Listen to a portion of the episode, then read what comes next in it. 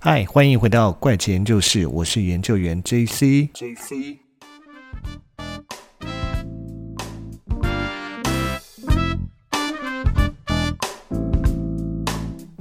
今天想要跟大家分享这个故事呢，其实收集题材的时候准备了非常长的一段时间，而且中间其实是有断断续续的，呃，去整理了其他题材。那终于好不容易把这个题材收集完了，跟整理完了，所以就想说今天来跟大家分享。但是在收集这个题材的时候，就知道说它的故事可能会有点长，所以至少它一定会分成是两集，或者是。更长的集数来跟大家慢慢讲完这个故事哈。那其实，在讲这个故事之前呢，我先讲一下，其实，在天王周杰伦早期的作品中呢，有一首收录在二零零一年的《范特西》专辑中有呃一首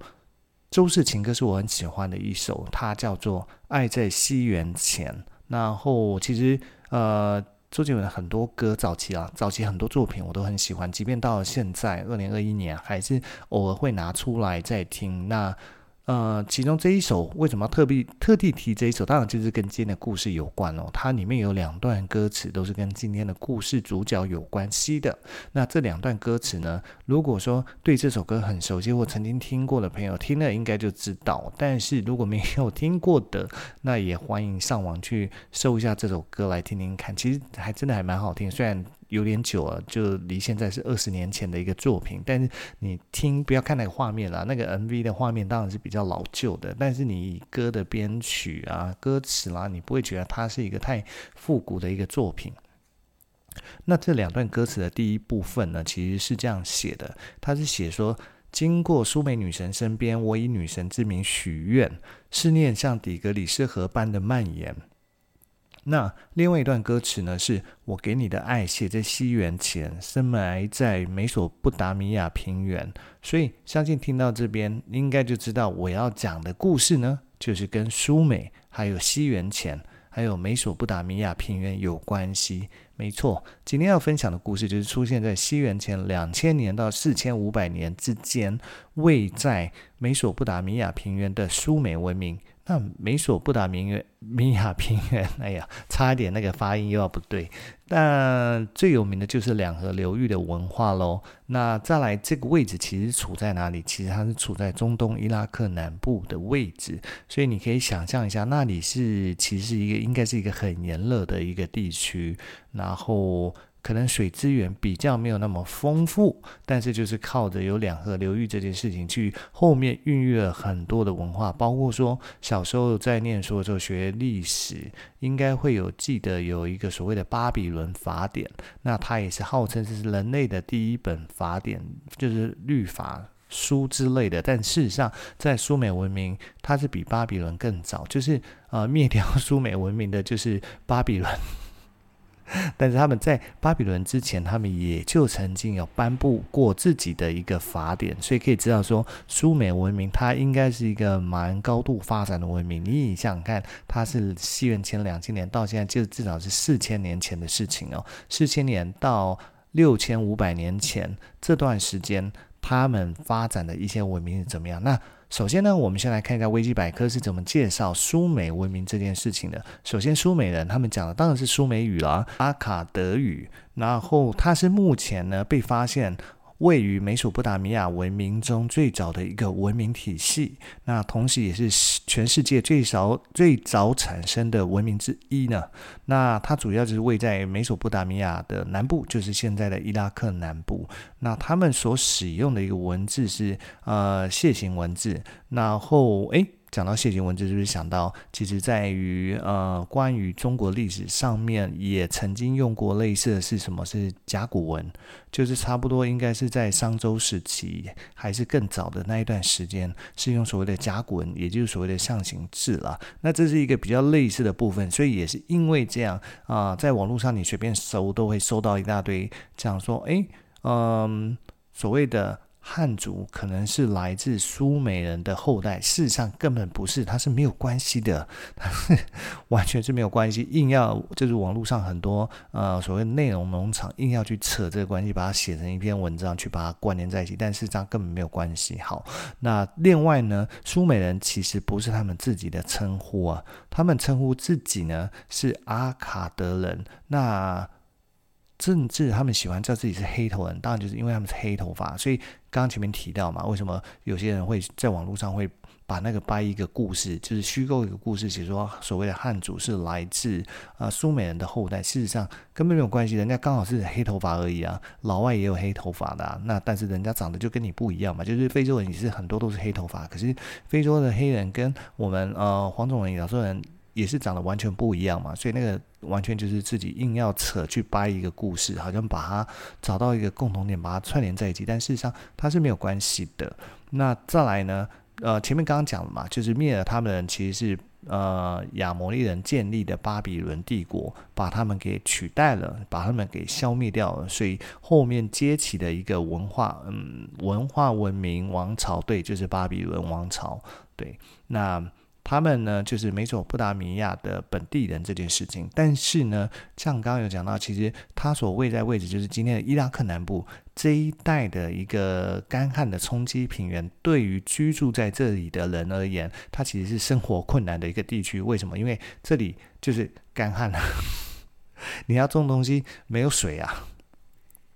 那。到底要怎么办？要在这个地方能够长期的生存下来，还要能够维持这么久的一个文明，因为你看，光是从呃维基百科上面就显示说，它至少有两千五百年存在两千五百年之间的一个文明，它能在这边生存这么久，一定就是要有所谓的能力去控制所谓的底格里斯河跟幼发拉底河，那能够控制他们，运用他们的水资源来。提供他们全年的一个灌溉啦，就是农作物的灌溉，或者是饮用水的来源，所以代表呢，它其实是有这样的一个技术哦。想想看，在离现在呃六千五百年到。现在的四千年前，他们就有能力做到这样的事情，而且在所谓的苏美语中呢，后来被查在他们留下来的一些记录啊，它其实是呃出现很丰富的词汇，是跟水资源有关的，像是什么，像是运河、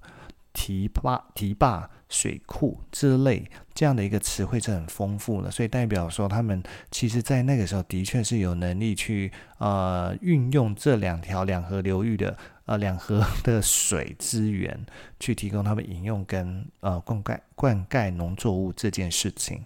那至于所谓的苏美语呢，在语言学之中呢，它是一个孤立的语言，它不属于任何的语族。那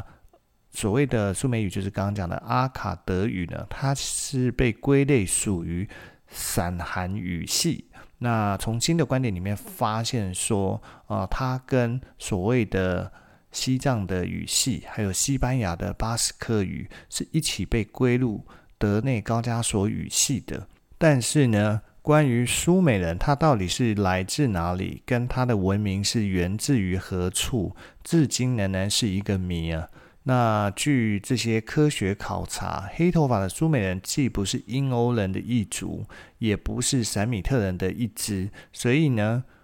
嗯，这就是个谜，没有人知道他们是从哪里蹦出来的，只知道他似乎就是美索不达米亚平原的在地人。那很多历史学家呢，也会把他们的这段时间，就是所谓的西元前四千年到三千年之间的苏美文明，称为早期的高度文明。一方面是因为这个时间呢，很多苏美的城邦都已经存在，那苏美人的文字也都存在。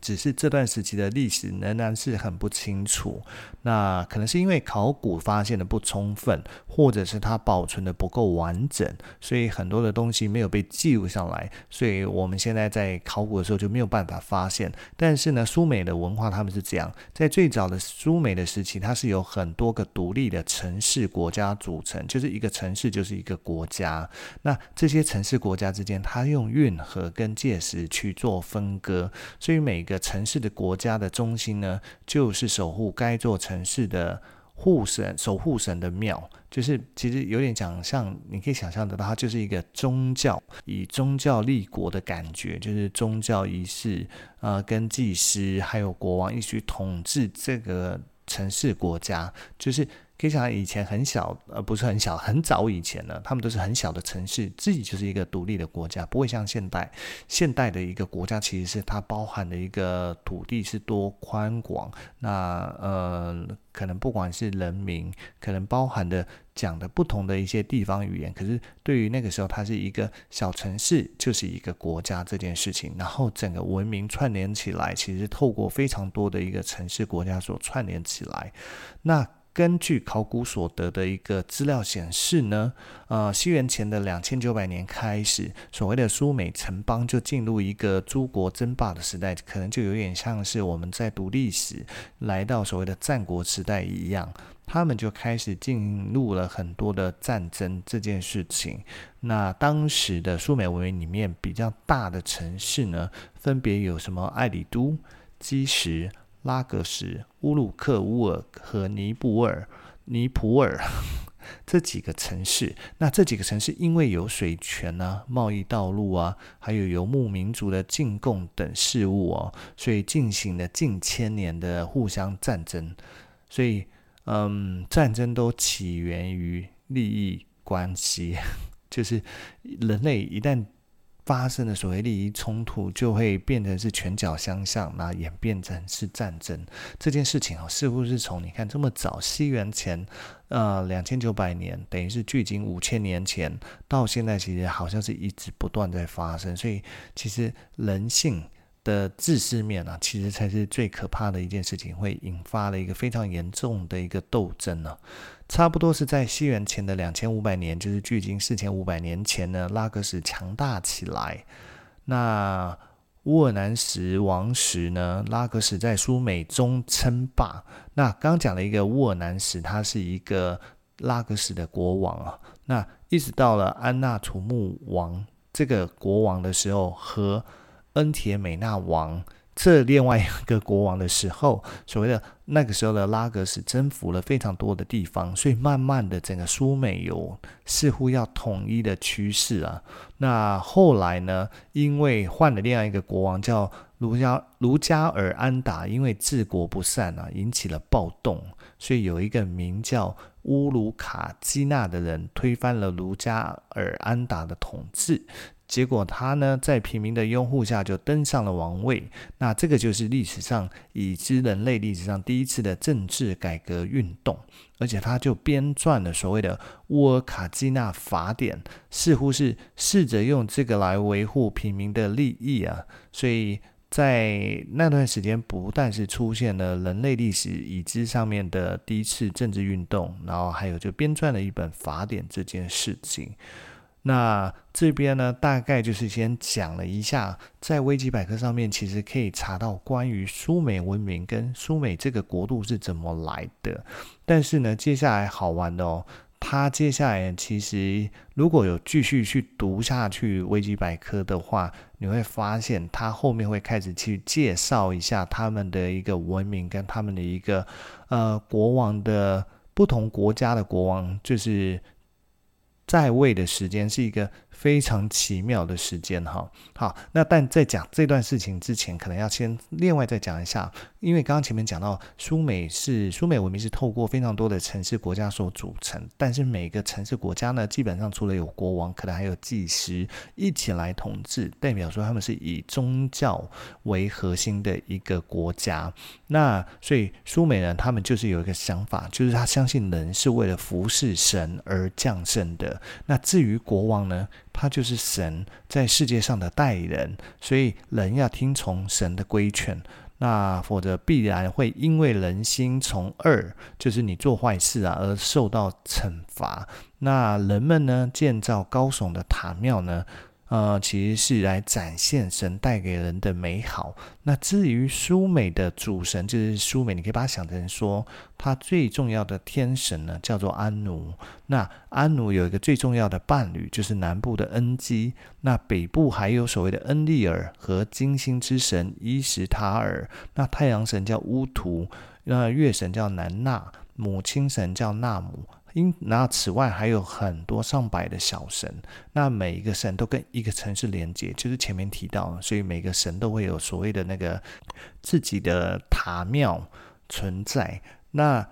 至于呢，他们觉得说人类呢是神用粘土做成的，所以目的就是为了来服务神。所以当神发怒的时候呢，神就会用地震还有风暴来惩罚人。那苏美人也觉得人只有在神的怜悯之下才能够生存。那这就是在苏美文化里面神跟人的地位与关系，还有国王其实神的代理人这件事情，而且在里面呢是有所谓冥界的这个概念哦。在苏美传统中的冥界正式的名称叫做阿普斯，那它在苏美语里面指的就是深渊。那所以在呃苏美神话里面的意思就是流着清冽泉水的一个地下湖，所以它当然也会有一个自己的神，就是所谓的淡水神深渊之神，叫做阿普斯。他原为初六代的苏美神子之一，与慈龙。呃，蒂亚马特是一对，却在灭世战争时被水神恩基监禁于地下致死，所以才会化身成为冥界。那统治阿普斯的神有很多种说法啦。那有的人说是水之神恩基，也有人说是月神南娜的情人杜姆兹，或者是他的姐姐爱列丝基加勒。嗯，大家有没有发现？关于这个时期文化的这些名字啊，不管是国王的名字还是神的名字，都很类似，都是有什么石啊，或者鸡呃，或者是加勒之类的。我觉得这应该是跟他们那时候的发音有关。那我们的翻译应该都很多都是音译。好，那再回来讲到说哦，讲这么多苏美的背景啊，起源跟没落，接下来就要讲一些。比较不一样，就是前面刚刚有提到，他们呢在考古学家在考古的时候发现了一个东西，叫做苏美王表。这个顾名思义啊，就是记载历任苏美君王的一份记录，列举了历代统治者跟他们的统治时间。但是呢，这件事情就非常的好玩哦。关于苏美王表呢，它其实是被发现在美索不达米亚的各地哦，代表它不止一份。一共发现了十六份，而且里面的内容都一样。那它是用当时的苏美语书写，就是前面有提到的，它是一个楔形文字。那根据王表呢，王权是从天而降，就跟前面讲到，他们认为呢，呃，国王是神的代理人，人类是为了服侍神而存在，人类是神用泥土捏出来的，所以当然王权就是从天而降。那他只是从一个城市慢慢再转移到另外一个城市而已。但是呢，在这个王表里面，最早的几任的君王啊，他们统治的时间都非常的长啊，他们的一个任期都是一个长到不可思议的一个时间。那嗯、我们如果以现代的国家的元首任期来看，我们举例来讲，美国好了，美国总统他当然是有一个明确的一个任期，就是每四年一任，那最多选两任这样子的一个概念。可是如果你要回去算以前的所谓的君主时代或者是君王时代，举例来讲，以前的皇帝，他所谓的在位时间大部分都是从他成为皇帝以后。一直到他过世为止，这段时间就是他的任期，所以每一个皇帝的任期时间有长有短，都不太一样，基本上是没有一个什么固定的时间。而呃，苏美王表上面的这些君王呢，也就是一样，就是从他们成为君王后，啊、一直到他们过世这段时间，就是他们的任期。那当然，每一位君王的一个任期时间，当然都会不一样哦。那而且。呃，经过考证，里面后来很多的君主都是实际存在的历史人物。而在苏美王表中，第一个可以确认的历史人物是基石王恩美巴拉格西。哦，他们的名字都好难念，可能是语系的关系。对我们来念他的这些呃名字，感觉有一点饶舌的感觉。那。他们的任期呢，当然就会记载他们的一个长度嘛，就是在位时间的长度。但是他们的时间单位呢，跟我们现在时间单位不太一样哦。我们现在时间单位，我们是用秒、分、时，然后日，再再来可能是周、月，再就是年，所以我们在算比较长的时间的话，应该都是用年去算。那他们也有类似年的这样的一个单位哦，他们是有一个叫做它的发音应该是 SARS，S A R S，对，那它的一个 SARS 是三千六百年，下一个单位是应该是念那儿，它是 N E R，那是六百年。所以他们的时间单位很长诶，就是随便一个人都不可能活六百年了，但是他用六百年跟三千六百年作为一个时间单位。好，那他的这个苏美王表就是这样去记载的。首先呢，最早他的一个王权从天而降以后，王权就降立在降落在 艾利都，那阿鲁利姆就成为国王。他统治了多久？他统治了两万八千八百年。什么？两万八千八百年？这个是一个正常人可以活的一个时间吗？所以阿鲁利姆是苏美王表上面记录的第一任君王，他是巴萨斯年份，就是所谓的两万八千八百年。那他的继任人选呢，一样是艾利都的阿拉尔加。他统治的在位时间呢，比前面的阿路里姆更久了。他统他的在位时间有三万六千年，这还不是最久的，下一个更久。下一个呢，叫做恩门卢安娜，他的在位时间有四万三千两百年。哇，就是一个比一个活得还久的概念，对不对？这是真的假的？是不是乱写的？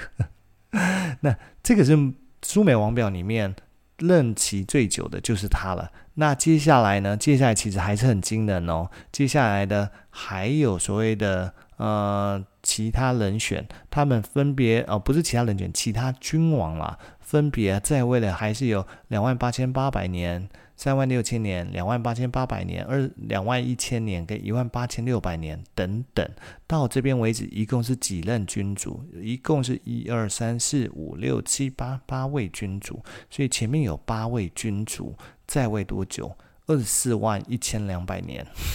这看到这个时间，你真的觉得是真的吗？怎么可能八个人二十四万年？你？虽然刚前面看到最短的是一万八千六百年，最短的也一万八千六百年哦，最长的有四万三千两百年，但是你这样把它平均下来，平均每个人都有三万年的在位任期哦。那但是在这呃八位君王被归为早王朝，为什么归为早王朝？因为后面发生了大洪水，发生了大洪水，大洪水这件事情似乎在全世界的历史文化里面都发生过，不管是西方。现在是类似现在的中东地区，跟所谓的东方都也发生过。例如说大禹治水，那个时候也是一个洪水时期嘛。那大洪水，他们的大洪水就是在中东地区嘛。那再来西方也有一个诺亚方舟，他们也是下大洪水，类似这样。所以似乎是因为发生大洪水，就把整个世界的人类给清洗过。那在结束大洪水之后呢？王权就再次从天而降，这一次的王权就落在了基石，就是所谓的早王朝第二期啊，就是他们还有分歧。前面刚刚讲那个非常夸张的二十四万年是第一期啊，那接下来是第二期，那第二期一共有二十三位君王哦，那在这边我就不一一去细讲二十三位君王是谁，但是他们的时间相比第一期短多喽。第二期的二十三位君王加总在位时间是一万七千九百八十年，听起来比第一期的八位君王在位时间合理很多喽。但是你真的去算他的平均在位时间，每位君王要在位七百八十一年呢，这也是很夸张诶。你人类可以活七百八十一年吗？嗯，这个是很值得商榷的。那再来呢，我们来看看所谓的呃。第二期之后还有没有？后面还有没有？当然还有啊。那后面呢？后面就是他的最后，最后面就是基石被打败了，王呃，他的王权就转移到了艾安娜。那这个时候就进入了乌鲁克第一王朝，一共有十二位君王，加总时间是两千三百一十年哦。哇！相对比前面要再更接近合理的时间哦。那平均每位君王在位时间是一百九十二点五年哦，这个短多比前面那个短多，但是一百九十二年，这还是很夸张的一个时间呐、那在这段时间呢，就是乌鲁克第一王朝，甚至还出现了一位半神半人的帝王，他叫做乌鲁格的吉尔加美什。他的在位时间有长达一百二十六年之久，他被号称是有神的智慧跟体力，但是没有神的寿命啊。所以如果以这样来推算，在前面的早王朝时期，应该都是神哦，所以他们才可以在位这么久。好，那。这段时间就是乌鲁克被打败了以后呢，王权又转移到了乌尔姆。乌尔姆呢，他就来到乌尔第王朝。这个时间是西元前两千五百年，就是距今四千五百年以前，一共只有四位君王。加总在位时间是一百七十七年，平均每位君王的在位时间是四十四年，感觉是越来越正常，这个时间越来越正常。当然不是每个人都是四年了，那当然还是有长有短了。那在这段时间，就是他又被打败了以后呢，他的王权又转换到了第三期，所谓的早王早王朝第三期。那这个王朝呢，一共有三位君主，总共统治了三百五十六年，所以时间上面又有一点不太合理啊，又平均是每个人是嗯、在位超过一百年以上的时间。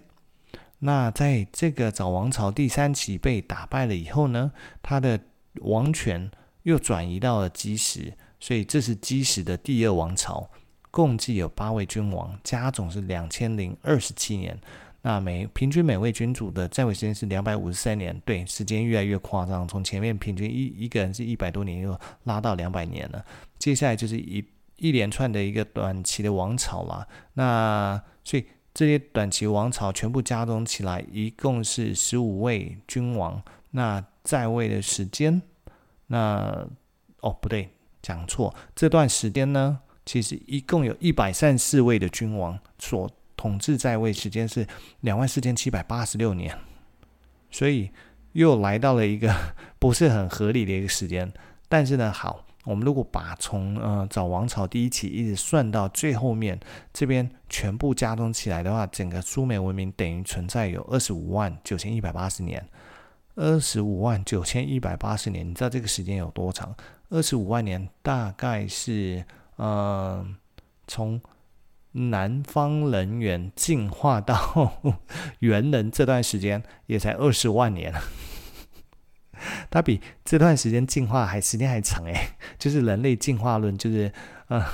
人类进化论上面有讲说是从猿猴进化成现在的人嘛，所以后面后期的部分有个所谓的南方人猿进化成，诶，是南方猿人还是南方人猿进化到猿人的时间是大概二十万年这段时间。好，那讲这么多，重点就是前面刚刚讲了，整个苏美文明在位二十五万年，这也太夸张了吧？就是尤其是前面那早早王朝第一期那八位君王，每个人平均在位时间是长达三万年呢，这很夸张哎。对，所以这就是目前大家在看说这个苏美王表呢。它一方面，它同时在十六个不同的地方挖出来一样记载内容，所以代表应该没有那么无聊，去刻一个假故事，还刻十六个，然后还运到十六个不同的城市里面去把它保存起来，后人再把它挖掘出来。因为要知道，以前这么早以前在。距今在四千五百年到六千年，六千五百年前的一个交通绝对不会像现在这么方便。那还有很多的技术也可能没有像现在这么发达，这么好去刻这些东西。所以到底它是真的还是假？这的确也非常值得的商榷，跟值得怀抱持着一个怀疑的态度去看这件事情。但是可知的是，苏美文明的确是历史上最早的文明之一。还有第一本法典比巴比伦法典还要早，甚至是苏美人的法律里面呢，是有所谓的杀人偿命、欠债还钱，还有婚姻有关的哦。举例是离婚的话，女方可以来跟男方分财产，这件事情，所以代表在这么早之前，其实它就曾经出现过法律的概念。那这在我呃另外一个 podcast 的节目叫做 Hashtag 关键论坛里面，曾经有一集就邀请到一个好朋友 Albert 来啊、呃、上节目一起聊的时候，他就提到说他曾经看过一本书，提到说在远古时期，人类从游牧开始演变成群居固定住所以后，富有人为了巩固自己的利益呢，所以还有要确定自己的财产能真的传位给自己的后代，所以才衍生出很多的法律约束，还有婚姻制度这件事情，去避免说他的资产不会传给根本不是他的小孩，或是没有办法去保护自己的资产这件事情。所以，我们这样子回溯到最早已知的法律来看，原来就是苏美文明这件事情。那。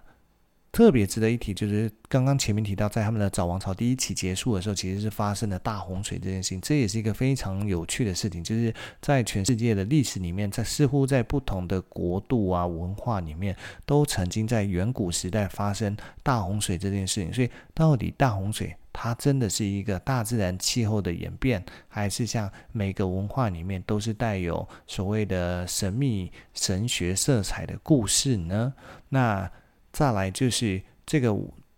所谓的苏美王表也是，那它在不同的地方被大后人所发现了，所以嗯，像刚刚讲的，古代的交通没有那么方便，古代要刻印这些的技术相对可能也没有现在这么容易跟方便。到底是嗯，可以有谁可能为捏造一个假的故事，弄十六个？可能不止十六个，只是被发现十六个而已。放在不同的城市国家呢，当然应该古代不会有那么闲了。那但这就会变成是很值得讨论，为什么会这些君王累计加起来的一个时间在位时间会这么长，这么的不合理？可是从考古学所验证到的哦，就是。苏美文明是非常严谨的，很多事情他们其实记录下来是非常严谨的去记录哦。所以到底 这些呢，是真的存在这么长的事情吗？那我觉得这就会是接下来我们想要继续去跟大家讨论的。但是到现在时间其实讲的已经有点长了，所以我就留到下一集再跟大家分享喽。那这一集就先让大家了解一下苏美文明它的由来。跟他的不可思议的点，原来就是在于说，他们的这些神，嗯，早期都是神啦。那后面就算不是神的君王，为什么也可以统治超过一百年以上这么长的一个时间呢？那更多的故事，我们下一集再跟大家分享喽。那这集就先到这边啦，拜拜。